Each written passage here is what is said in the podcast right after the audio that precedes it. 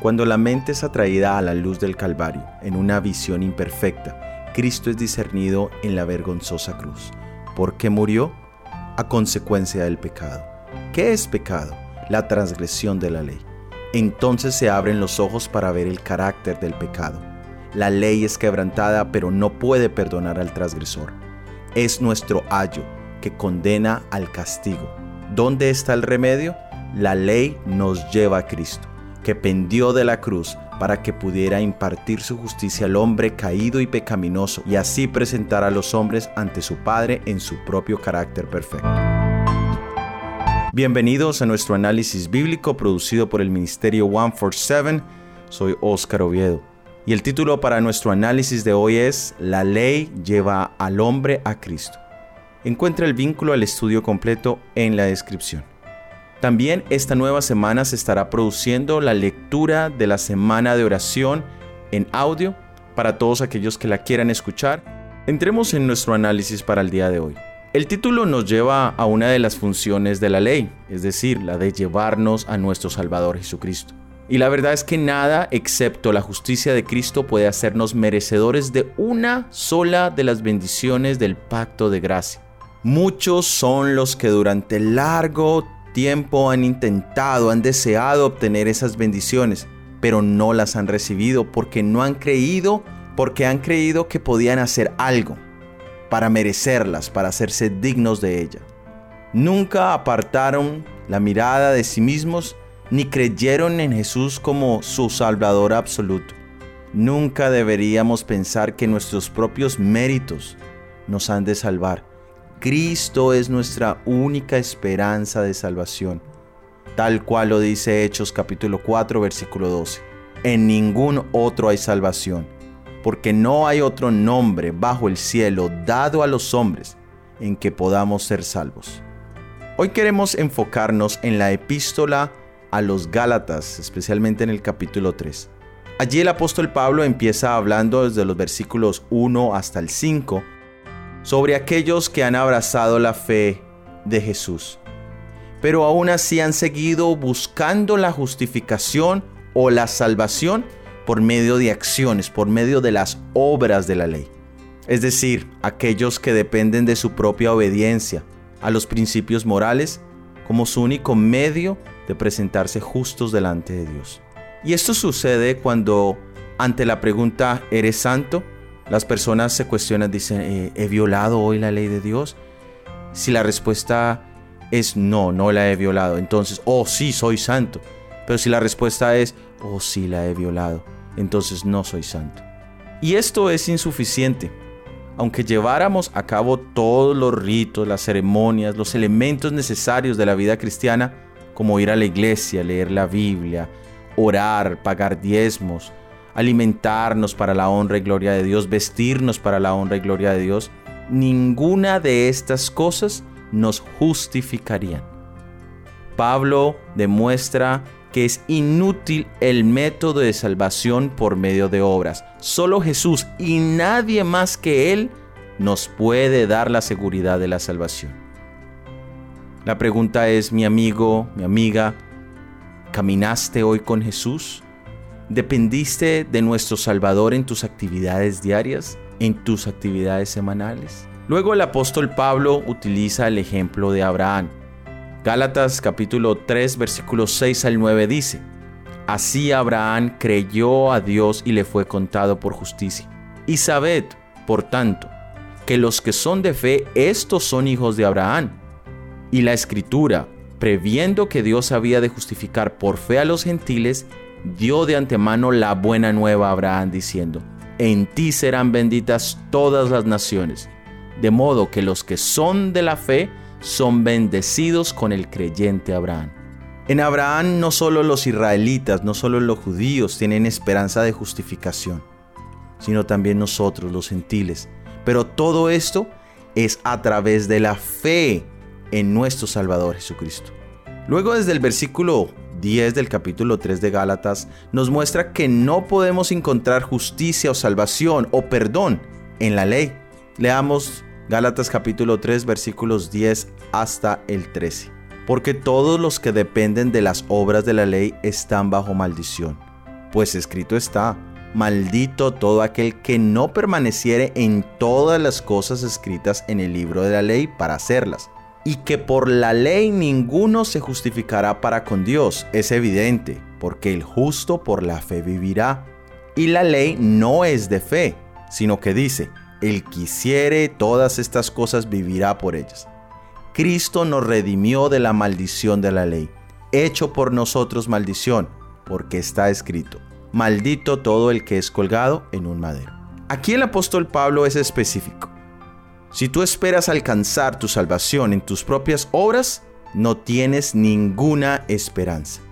En nuestro análisis bíblico, titulado El Evangelio y la paz con Dios, se hizo un análisis detallado de lo que significa la estar bajo la maldición de la ley.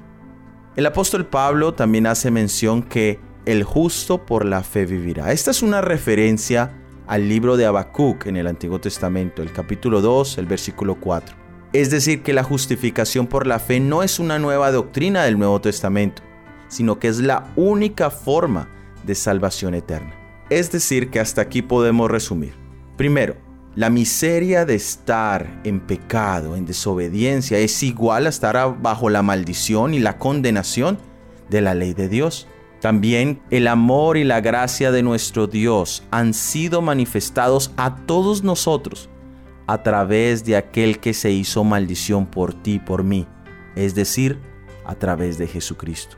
Y ahora, a través de nuestra fe, de nuestra confianza en Jesucristo, no solo escapamos de la maldición de la ley, sino dice el apóstol Pablo que ahora somos herederos de una gran bendición.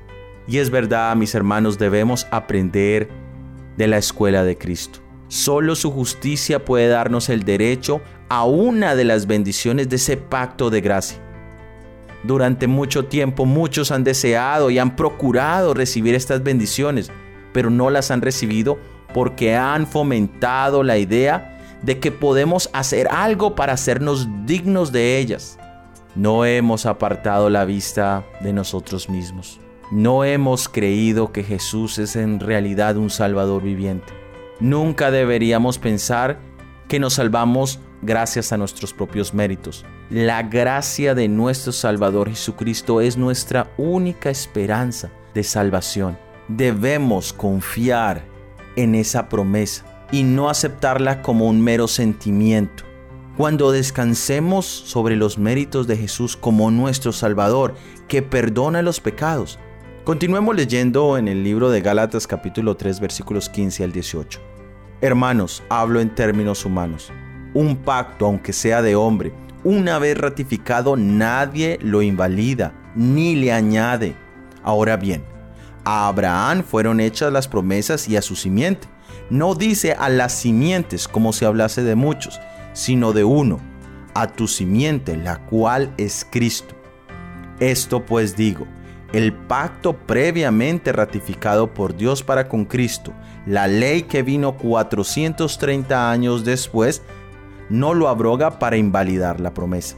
Porque si la herencia es por la ley, ya no es promesa, pero Dios la concedió a Abraham mediante la promesa. Pablo ahora nos recuerda el pacto hecho entre Dios y Abraham. Este aparece en el libro de Génesis capítulo 15 y allí encontramos un relato de cómo se llevó a cabo ese pacto. Lo primero que encontramos en este capítulo es el método de comunicación que tiene Dios con Abraham y es a través de una visión. En esa visión Abraham también presenta al Señor su preocupación de que él y su esposa ya estaban avanzados en edad y aún no tenían descendencia.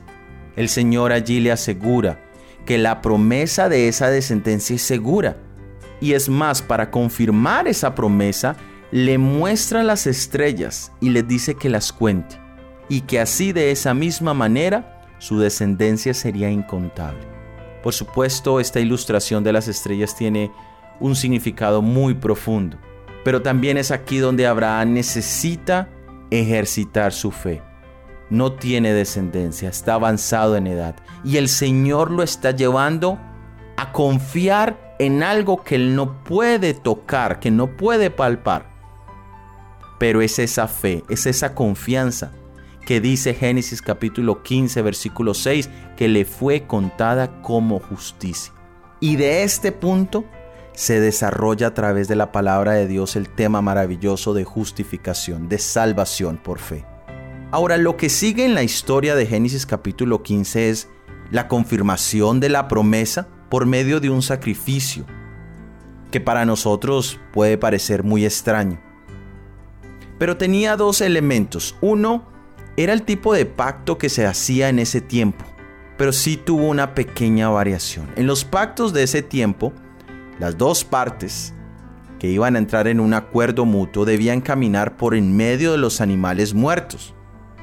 Pero en el caso de Génesis capítulo 15, solo Dios pasa por en medio de los animales.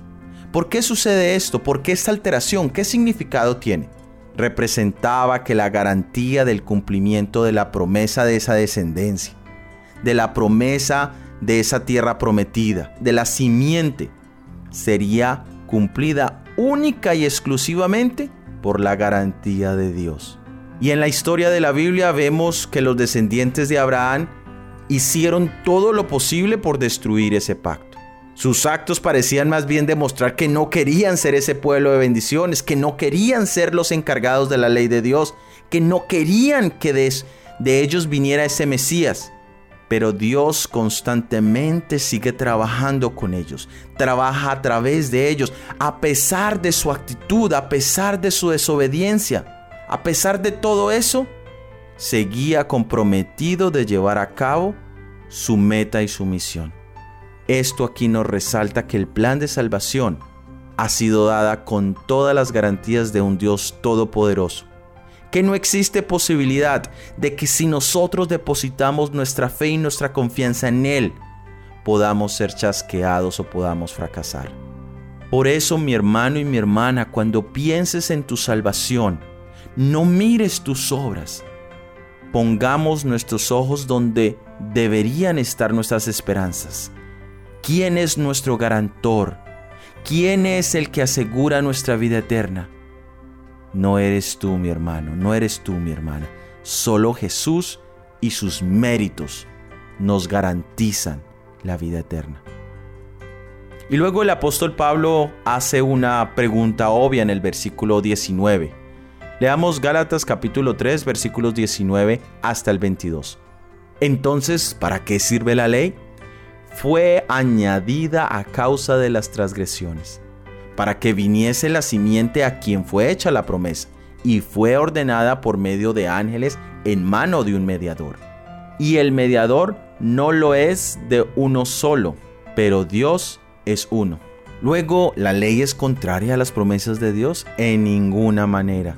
Porque si la ley dada pudiera vivificar, la justicia fuera verdaderamente por la ley. Mas la escritura lo encerró todo bajo pecado para que la promesa que es por la fe de Jesucristo fuese dada a los creyentes. Aquí el apóstol Pablo nos introduce a la diferencia entre la ley moral y la ley ceremonial. En el versículo 19 dice que la ley fue añadida a causa de transgresiones. La ley moral nos muestra lo que es pecado o nos define lo que son las transgresiones. Y el Señor también introdujo lo que conocemos como la ley ceremonial, o como dice acá el apóstol Pablo, fue añadida. ¿Por qué fue añadida? Debido al pecado. El Señor ahora le entrega a su pueblo una ley que tenía el objetivo de resolver el problema de las transgresiones, pero que enseñaba al pecador a ejercitar su fe en el Mesías, en la simiente, que esta ley tenía un objetivo claro de educar al pecador a poner sus ojos en el Mesías venidero. Somos justificados única y exclusivamente por la fe.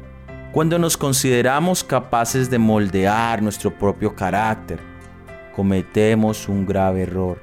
Nunca podemos por nosotros mismos obtener la victoria sobre ninguna tentación o debilidad solo para aquellos que tienen esa fe genuina, esa fe verdadera en el Salvador Jesucristo. Es a los que se les promete que su carácter será moldeado por la obra del Espíritu Santo. Continuemos leyendo en Gálatas capítulo 3 versículos 23 y 24. Empero antes que viniese la fe, estábamos guardados bajo la ley, encerrados para aquella fe que había de ser descubierta. De manera que la ley, nuestro ayo, fue para llevarnos a Cristo, para que fuésemos justificados por la fe. Y aquí llegamos al título de nuestro análisis de hoy. La ley lleva al hombre a Cristo. Pero la pregunta entonces es, ¿cuál es la que nos lleva a Cristo? ¿Es la ley moral o es la ley ceremonial? Y la respuesta es que son los dos. La ley moral me muestra mi necesidad de un Salvador.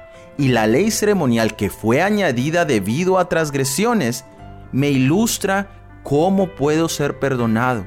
Cuando nosotros examinamos nuestro carácter en el gran espejo moral, en, en la ley de Dios, allí vemos nuestros defectos de carácter.